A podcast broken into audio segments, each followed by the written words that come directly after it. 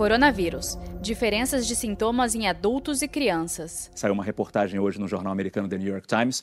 Essa pesquisa, uma, essa reportagem mostra que crianças têm mais coriza do que adultos. Adultos que pegaram a Covid-19 nem sempre apresentam os sintomas de coriza, o sintoma de coriza. Uh, isso é verdade? O que, é que vocês já estão percebendo, vocês especialistas nisso?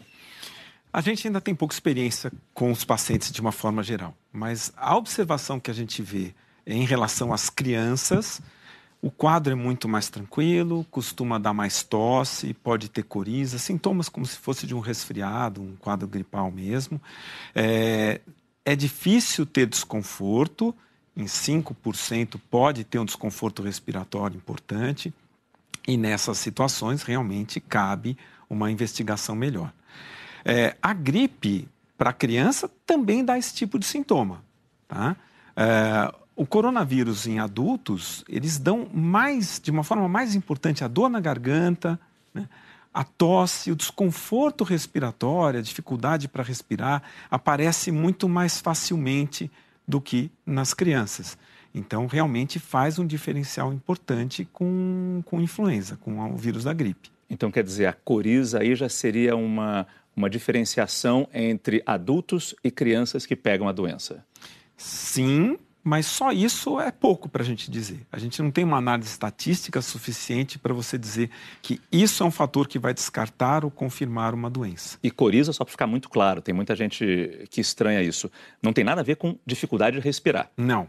não. Coriza é o, coriza é o nariz escorrendo. É o nariz escorrendo. A dificuldade para respirar é aquele aquela falta de ar que você sente, aquela dificuldade para poder realmente respirar. Acho que eu explico assim para os meus pacientes. O nariz entupido, ele te dá uma, te provoca uma sensação de que é difícil o ar entrar, porque você está com o nariz entupido, você começa a respirar mais pela boca, usando mais a boca, você acaba piorando a questão do reflexo de tosse, você tem mais secura e tudo mais. Então, isso é uma coisa, né? O nariz entupido, essa dificuldade do ar entrar.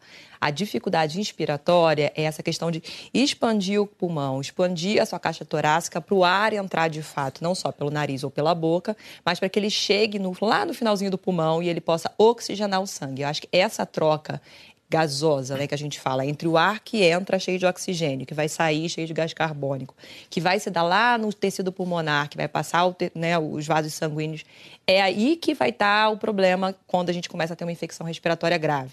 E eu acho que esse, essa falta de ar, essa sensação percebida, ela não é de você subir três lances de escada porque você não está acostumado a fazer isso. É muitas vezes você está tomando seu banho e aí você começa a se sentir cansado. É você está tentando lavar a louça, fazer as atividades da vida diária e você não conseguir. Você começa a tossir, tem aquelas crises intensas. Então, para os adultos, principalmente, assim, a, a, essa sensação percebida de falta de ar não vem do nariz, vem da parte respiratória baixa, do trato inferior. Saiba mais em g1.com.br barra coronavírus.